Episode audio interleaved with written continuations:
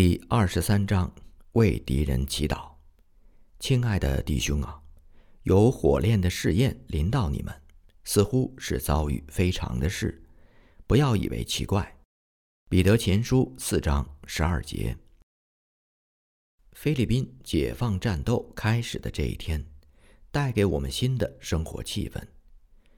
敌人从此忙于应付美军的进攻，无暇再注意逮捕逃亡的人士。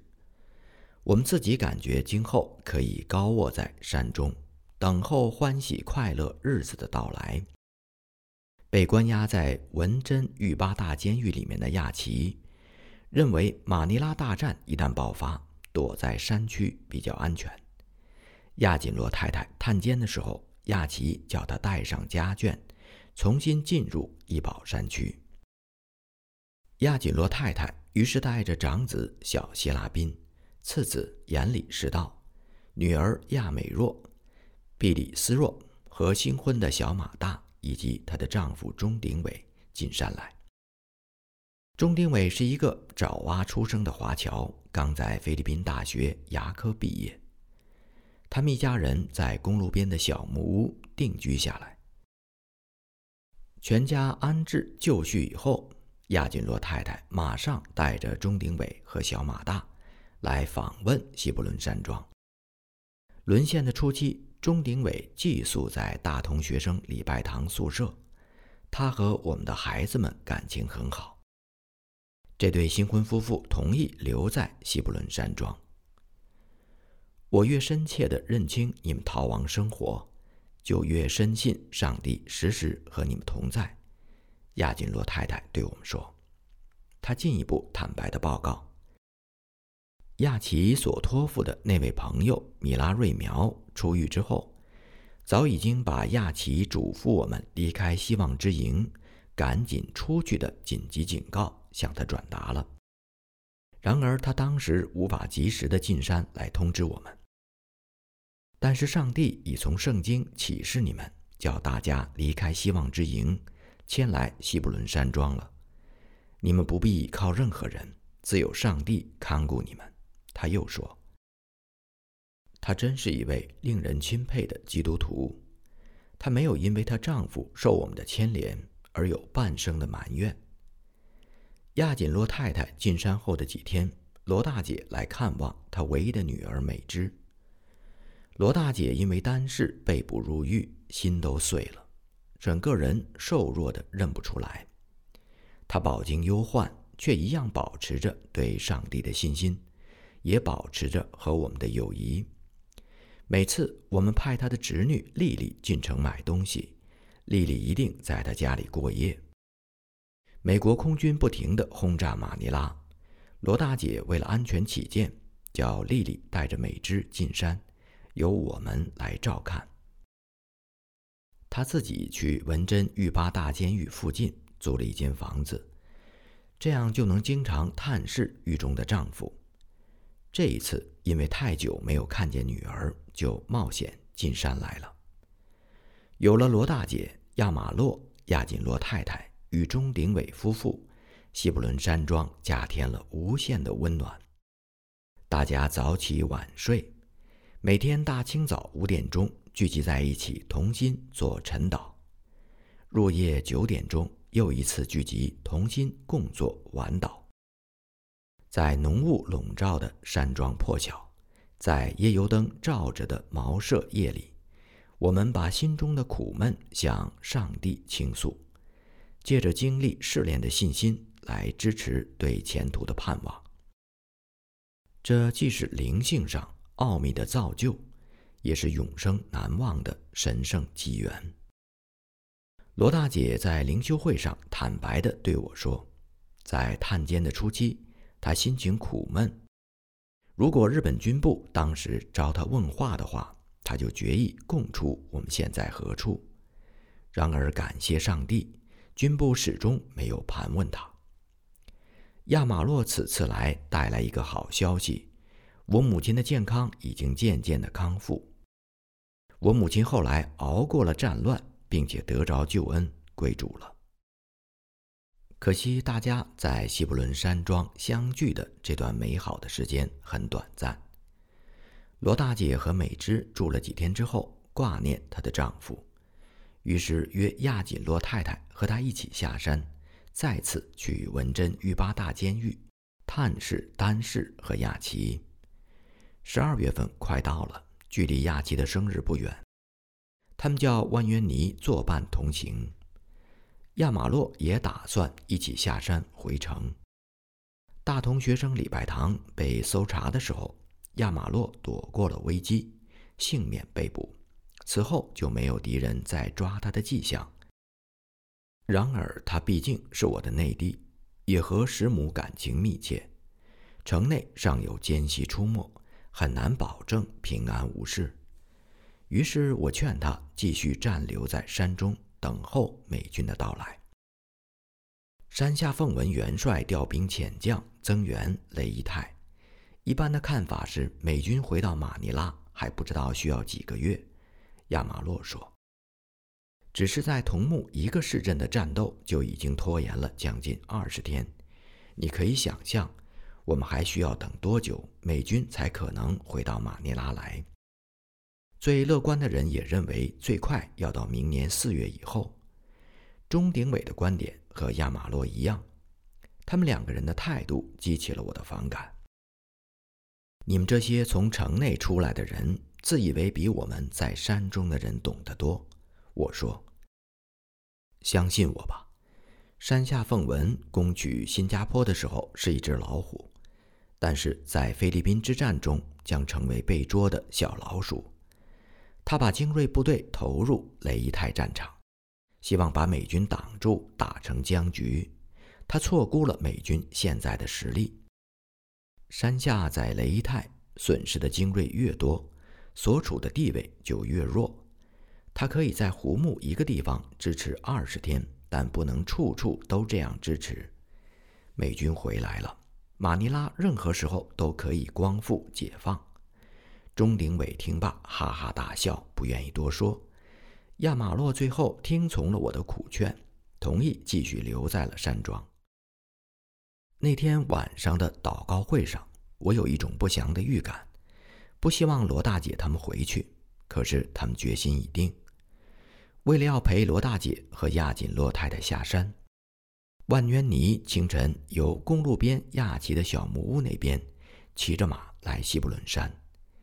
不料走进希望之营下边的公路的时候，突然被日本巡逻队抓住，押上了军用大车。万源尼惊魂未定，他寻思着，一旦被押入军营，酷刑逼问、盘问他的活动，势必会牵扯出我们，甚至不得不供出我们藏身的地方。这些年来，我们为了自由而困苦挣扎。这一幕又一幕涌上了他的脑海。难道解放在望，我们反而因他而被擒吗？军车沿着狭窄的公路疾驰。万渊尼很久没有祷告过了，现在他急切的祷告：“上帝啊，求你可怜我的母亲。”万渊尼反复这样求，是因为他母亲是个虔诚的基督徒。万渊尼祷告之后，鼓起勇气，决心或者逃脱，或者一死。他熟悉山中的每一条路径，哪一个转弯他都知道。就在山路崎岖、白芒和荆棘遍布的一个角落，他出乎敌人意料，突然的跳出大车，纵身滚入白芒荆棘之中，顺着山势由高滑下。日本军车正在疾驰，这时快速的停下车来，已经滑出去一段距离。日本士兵最初准备开枪，但是蓬草遮蔽了他们的视线，很难瞄准目标。这里山区有游击队出没，他们恐怕枪声一响，反而中了游击队的埋伏。最后只好放弃追捕，继续开车离去了。万渊尼浑身上下挂满了荆棘，脸上和两个手臂上都受了伤，血迹斑斑。他连爬带走的回到了西布伦山庄，不住的高喊：“我有一个新生命，上帝使我再一次活着。”我们大家愕然，尤其是万渊尼连声的高呼上帝，更是出乎我们的意料，因为他已经很久不参加我们每日的祷告会了。万渊尼向我们讲述如何死里逃生，不住的感谢上帝的恩典和怜悯，大家也跟着他同声颂赞。上帝使你的身体得着安全，恢复你的信心，也救了你的灵命。我说，万渊尼连连点头。这是万渊尼九死一生的逃脱，也是我们全体人一发千钧的逃脱。罗大姐和亚锦罗太太并没有因为万渊尼的紧急遭遇而变更下山的计划，他们两个人按照原来的打算。结伴高希伯伦一起探监去了。万渊尼有了这番教训之后，态度大变，从此跟随我们住在希伯伦山，经常读圣经，也经常上山顶参加我和士兵每天的灵修祷告。有一天，暮色朦胧，马山从公路边的小木屋一路走上山来，我看见大队的日本士兵在附近山边安营。他急忙报告，美琪也看见日本陆军汽车第一号开过亚旗公路边的小木屋。陆军汽车第一号，我奇怪地问：“这可就严重了。如果属实，就是山下奉文进山来了。”事实证明，山下奉文选择在伊保山区布阵。当天夜里，西布伦山下的公路上，日本军车络绎不绝。日军不断地开进山来，遍布公路以东一带，沿公路已经设有军警站岗，路人被一一的盘查。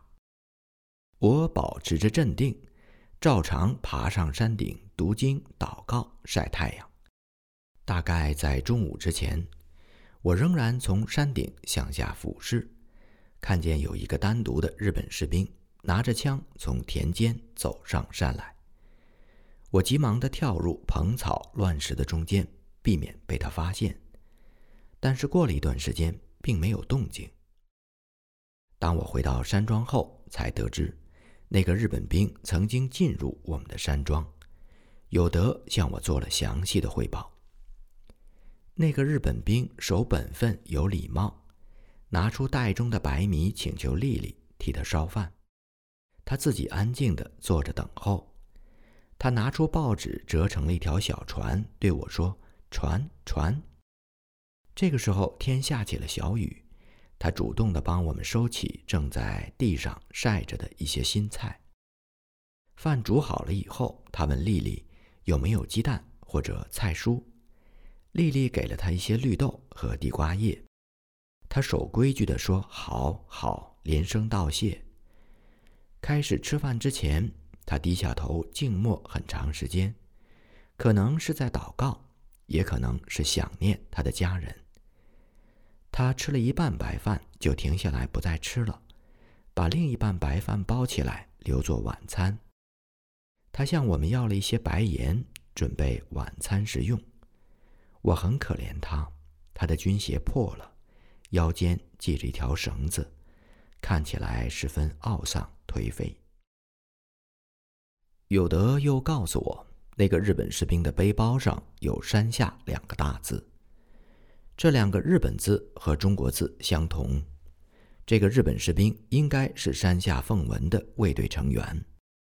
这证明美琪看见的第一号军车入山的报告是可靠的。从有德对日本士兵的描述来看，日军的供给严重不足。他们经历几年的战斗，许多年轻无辜的同伴。在中国大陆或者太平洋列岛的疆场上，或死或伤，苦战无功，濒临惨败。如此年轻的日本士兵，怎么能够不凄惨感叹、静默忧伤呢？唐代诗人李华在《吊古战场文》当中说：“谁无父母，提携捧腹，为其不受；谁无兄弟？”如手如足，谁无夫妇？如宾如友，生也负恩，杀之何咎？我记得先父曾经论到“机、事、情”三个字的时候，他说：“机可代乎？可待而不可失；事可待乎？可待而不可用；情可待乎？可待而不可久。”日本军阀穷兵黩武，他们一再错断时机、形势和人情，不但戕害他国的黎民。连本国的百姓也被他们害苦了，真是误尽了天下苍生。我的孩子，我们经历几年苦痛，希望美军到来。我们的希望今天成了事实。那个年轻的日本士兵奉命退守，准备战死，前途没有希望，未来的日子只是苦痛。我对有德说：“苦痛中没有希望。”到头来只是悲哀可怜。我们经历了许多苦痛，也了解他人的苦痛。对这个年轻的日本士兵苦战中的命运，从人类同情心上来说，油然而生的是恻隐之心。我叫有德和士兵同我跪下祷告，我们呼求上帝，愿日本军阀早日悔悟，承认失败，促使战争早日结束。减少伤亡。菲律宾沦陷之前，我极力鼓吹抗战到底，直到最后的胜利。如今身在战争之中，迫切地为和平而祈求。有德流泪痛哭，为那个日本士兵能够活下来祈求上帝。有德这孩子，自从八岁生日走出家园，随着我一处又一处的逃命，现在十一岁了。由于本身遭遇苦痛，特别同情他人的苦痛，这是我们第一次为日本士兵祷告，为过去三年来追捕我们的敌人祷告。我们为自己，也为敌人求上帝施恩怜悯。主耶稣基督仁爱宽恕的大恩运行在我们心中。你们听见有话说：当爱你们的邻舍，恨你们的仇敌。只是我告诉你们，要爱你们的仇敌，为那逼迫你们的祷告。马太福音第五章四十三至四十四节。第二十四章陷入重围。耶稣说：“我留下平安给你们，我将我的平安赐给你们。我所赐的，不像世人所赐的。”约翰福音十四章。二十七节，这一个日本兵在西伯伦山庄的出现，显示了饥饿的日军已经开始在山区中各地民居中出没。黄昏时分，一个健壮的青年人仓皇地走进西伯伦山庄，他是亚奇的二儿子严里士道。我刚刚从阿布岸山口下面的小村致密那个地方的日本军营中逃出来。严里士道颤抖着说：“两天以前，日军在我们公路边的小木屋前把我带去，构筑防御工事。今天下午，我才抓住机会逃脱了。”严理士道告诉我们，山区被捉去建筑防御工事的人相当多，他再也不能在公路边露面了。我们于是让他在西布伦山庄住了下来。这件事情发生之后，老阿婆和美芝也放弃了公路边的小木屋，他们带着孩子们搬入深山中的希望之营。严理士道听说，于是决定离开我们，到希望之营和他们住在一起。他深信，藏在深山中不会再被日军捉去。这位勇敢的年轻人艰苦耐劳，很像他的父亲亚奇。我们叫马六，趁着夜色昏黑，陪同严理士道一起，偷偷地穿过公路，爬山到希望之营去。此后好几天里，日本运兵的车声和日军队伍的脚步声日夜在空气中盘旋。我们无法估计退入山区的日本兵有多少，只知道他们不停地涌进山来。一天清早醒来。看见附近的山头上有一队日军在那里动作，他们的营地从东南区伸展到西北区，已经靠近了我们的西部伦山。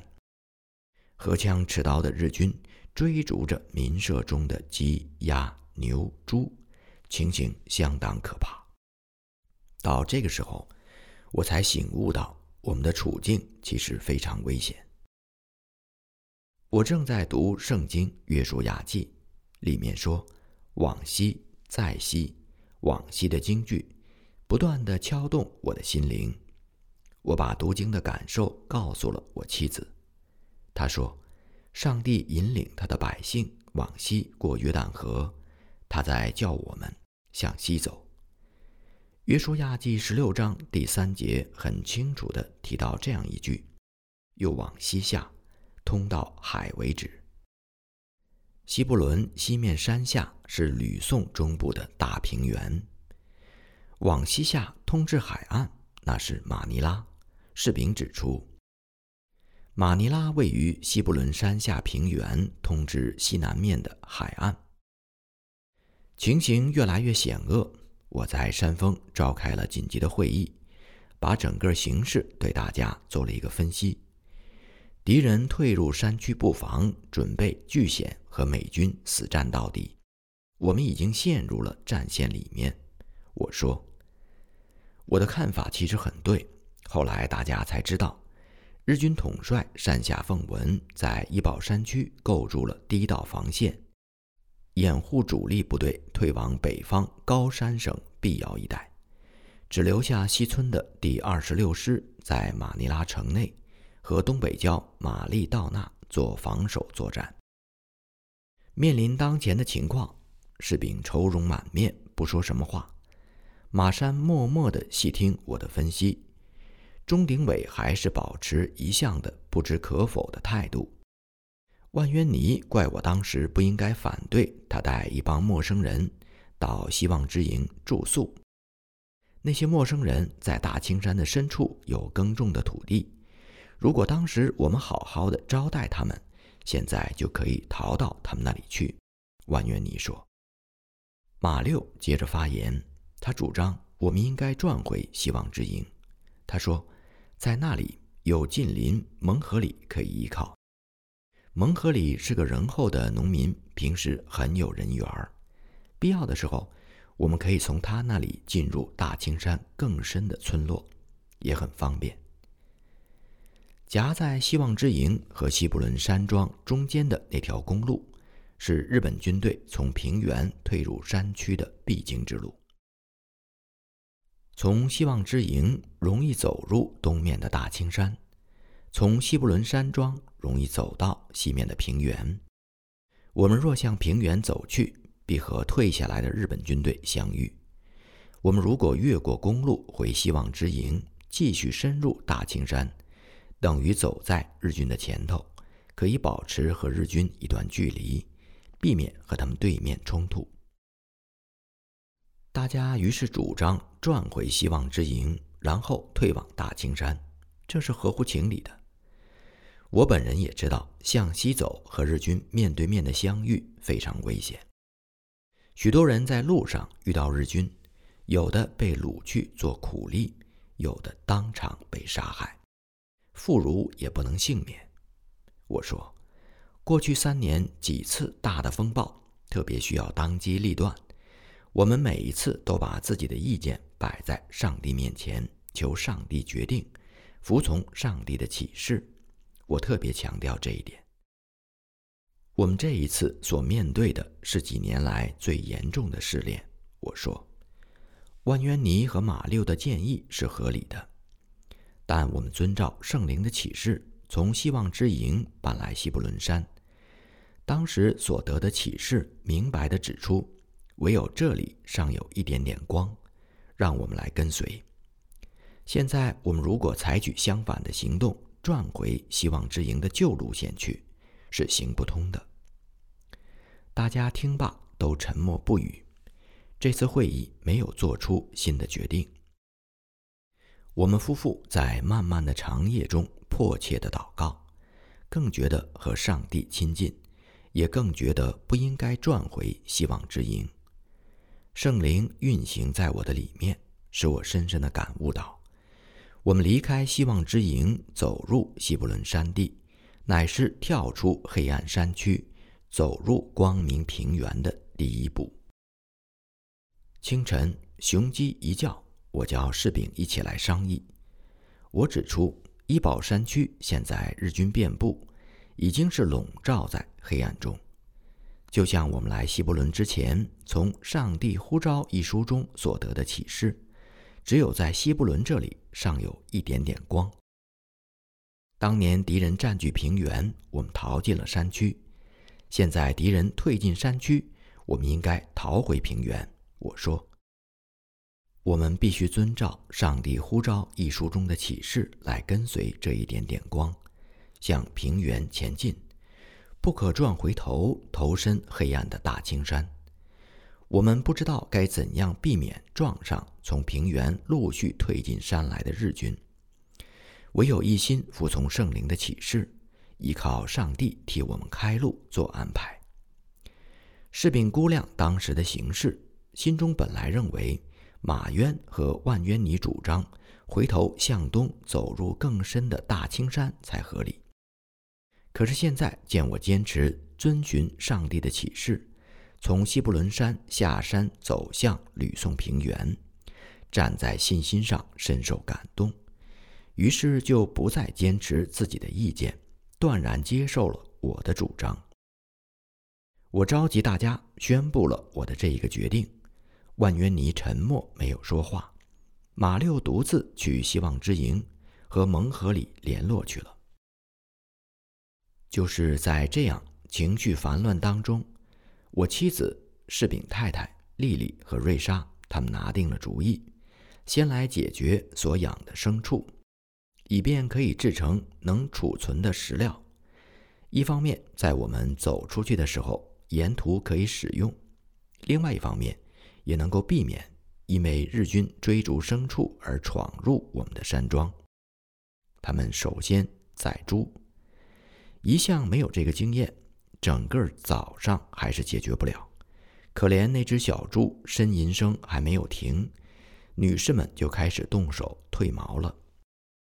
其次是宰牛，万渊尼举起斧子想砍，看见小牛两眼流泪，就不忍下手。孩子们要和小牛告别，又害怕看见它被砍死，只好趴在草墙边上向外偷窥。我们没有办法，用黑布蒙上了小牛的头，给予最后一击。孩子们从房中走出来，个个流泪不止。不过他们也很高兴，饱餐了一顿牛肉汤。好久没有尝过这么鲜美的滋味了。宰杀完牲畜，大家特别的觉得心酸，但是没有办法，不得不面对现实。我们把猪肉和牛肉腌制，然后晒成干的咸猪肉和咸牛肉，以供我们在逃亡的路上食用。在这样一个相当的时期内都是需要的。然后大家开始收拾行装，准备离开西布伦山庄。上帝果然为我们做了安排。我们在西布伦山背后西面草木茂盛的山坡。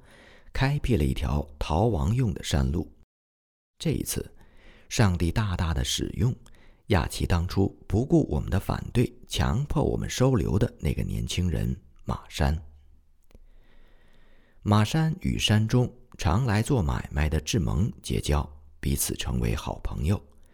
由志蒙介绍，他认识了志蒙的长兄蒙星纽塔亚洛。蒙星纽的山庄在西布伦山庄山后西北角下面，靠近山区和平原的边界，离平原不太远。马山在我们开会的时候，详细听取了我主张的必须走下山地去平原的意见，然后他私下里和他的新朋友蒙星纽讨论了我的意见。蒙星纽这位平易近人的农民。表示欢迎我们搬入他的田庄，那里现在还没有日军的足迹。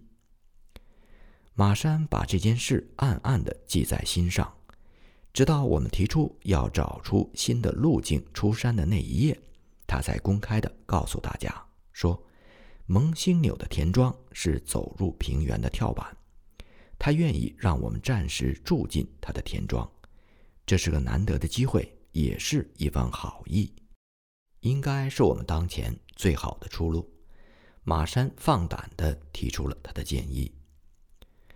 我因为马山没有事先征求我们的意见，就擅自和一个陌生人接触，心里颇感不安。就我来看，针对现在所处的情形，马山这个接触是唯一的办法。士兵开口说：“我们要平心静气、踏实的做打算。”经过长时间的祷告，大家最后决定。由马山和蒙星纽约定时间，先由士兵和他面谈。士兵懂得本地的话，而且和陌生人一向谈得来。